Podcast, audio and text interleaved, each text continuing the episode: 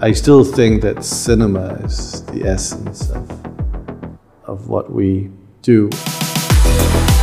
That has a lot to do with, I think, the collective experience of almost cathedral-like arena. There's a uh, an energy in that that can never be duplicated anywhere else.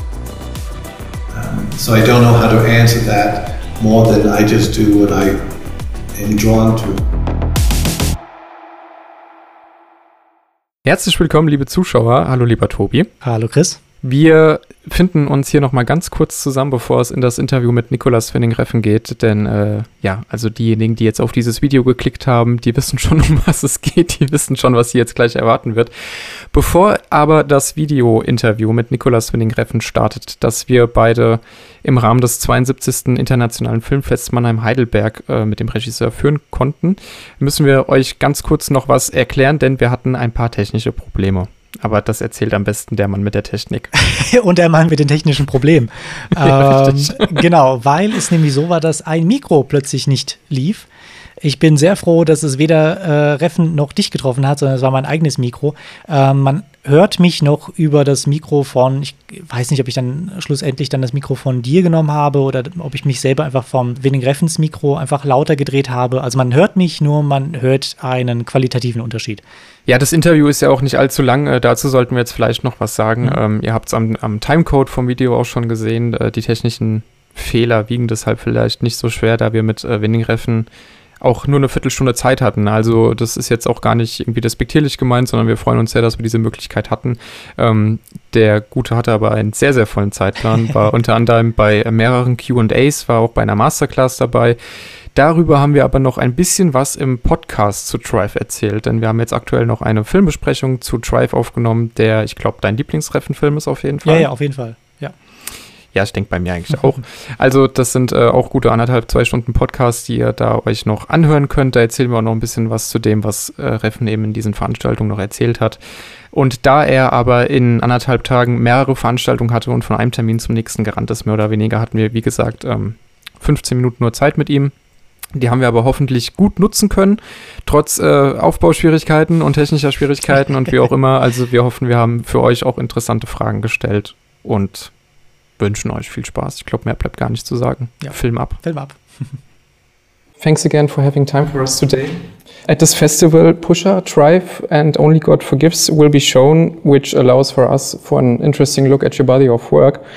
How do you yourself look back at these phases of your creative work, and uh, what do you take from them today, especially since even since Only God Forgives, ten years already have passed?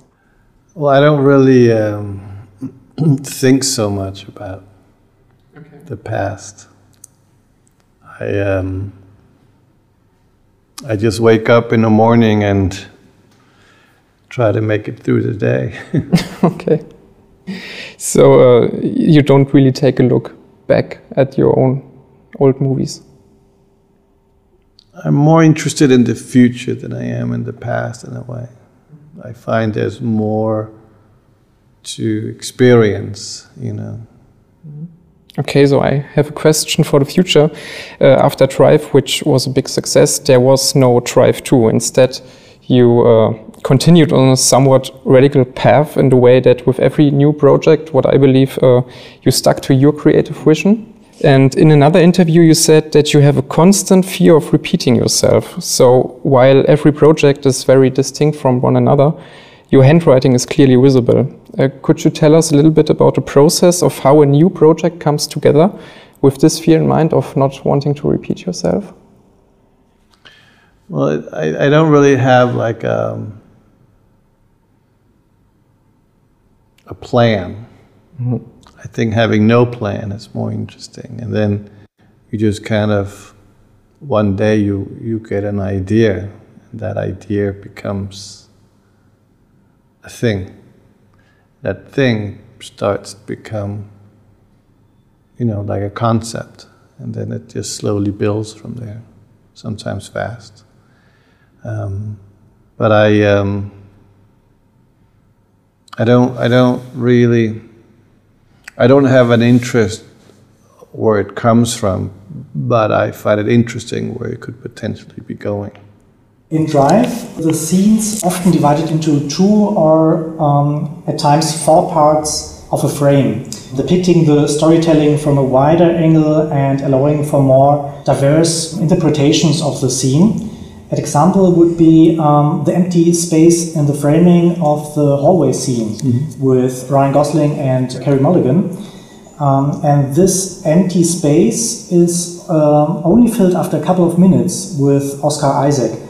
Um, could you elaborate on your process of this regards? Um, is this a cautious decision made during the pre-production, or is this spontaneously yeah, ingenuity on set?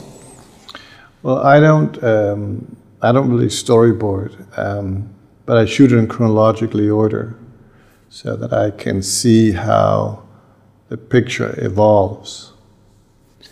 And um, I like emptiness, just like I like slowness, and I like silence. I like all the things that is the is considered the enemy of creativity in modern days. Because everything today has to be compact, it has to be filled, it had to go fast, it had to be noisy, it had to be, you know, almost offensive. And I, I, I find it interesting, you know, that when you have children, you, you, you encourage them at such an early age to engage and to breathe and to be aware and to understand space, time, movement. But it's all done in terms of like almost meditatively for one's brain to evolve. And I never understood why then at some time when we're adults, all that has to stop in a way. We're constantly evolving.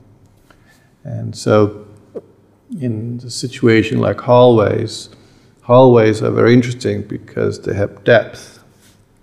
And um, if you just put an image with a, with a sense of depth, you already have like a, a narrative. And then very simple uh, elements can adjust to then create a storyline out of it. So it's the surroundings is as much as of important as the people in the surroundings. Just like the frames around the surroundings are as important as the faces of the performer. Okay, okay. Um, a different question would be um, everyone who has seen Drive will recognize the iconic jacket from Ryan Gosling. Um, I've also tried it myself, but I'm of the firm belief that Ryan Gosling is probably the only person on this planet that can pull it off. Um, what is the backstory behind this unique jacket, and um, how did you come to choose it? Um, well, I grew up in New York in the 80s, and I remember that I always was very envious of, of people that had these um, a bit like bomber jackets, and um, and then they would have like an animal on them, and I don't think my mother liked that kind of clothing, so I never got one. But when it came to the driver, um, the idea was to give him like an animal presentation, and obviously using the bomber concept of like especially something that would shine like satin, because there were usually satin jackets back then. And uh, so, um, and Ryan is enormously sensitive to his wardrobe and really understands how important it is for what you wear as, a, as an actor. And um, so we found a bomber jacket that he felt comfortable in, and then we replicated it. Um, and then um, the you know originally I was looking at more masculine animals, you know, to like a horse or an eagle or something like that. But then um, I was out one day um, with the costume designer looking at wardrobe for like a mechanic shop. And Ryan was learning how to put a car together and stuff like that and I showed, uh, um, I had this idea of Scorpio Rising, which was a Kenneth Anger movie, which was very interesting. And uh, I started on my telephone, and it started with scorpion, obviously. And I was like, that's it. That's a scorpion. So the actual um, design of the scorpion is a replica of uh, Anger's uh, movie. Okay. I think it's interesting what you said about the emptiness in scenes because, uh, as a viewer, for us, it, I, I, guess I can speak for you too, it often feels like when a character is waiting for an answer during a dialogue, there's a lot of emptiness too because sometimes it quite takes a while until the dialogue is continued. Mm. So, how do you view dialogue? Uh, because in the documentary, uh, you said you often edit later after you envisioned the scene. So is dialogue something you have to do to take the viewer with you, or is it something you really use to progress the plot? Well, I mean, film is a visual medium, first of all, and um, I, I, you know, talking and performing and having tried different ways of performance, you know, with actors. Um, it's an interesting kind of concept of how do you react to something that essentially is artificial as performance, you know. Um, but I, I'm, I'm very interested in stillness because I started my career more interested in authenticity and kind of um, of the performance being naturalistic and obviously dialogue heavy. But you've very come to understanding that at the end of the day, it is a visual medium mm. and it is to tell a story. And so for me, it's been more like saying, how can you lose dialogue? Not because dialogue is not necessary or amazing, especially for a performer, but because is there a purer essence in what you say? So when you say something, the less you say, essentially, the more you say. When it comes to stillness, you have shots in your movies, a lot of very beautifully shot uh, shots which are often very often very still. So yet there is this constant feeling of an inherent and underlying violence in basically every movie I, I, have seen from you. So this is a violence which often awaits to burst out, and it often does.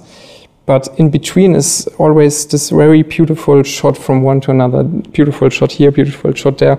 So how do you envision this before you start to film? Do you have in mind uh, a special scene in mind and think, okay, this would be very nice, but I still want to have this kind of suspension? Well, I don't so much think about it. That it's more like if you were to paint a picture, what you want it to look like?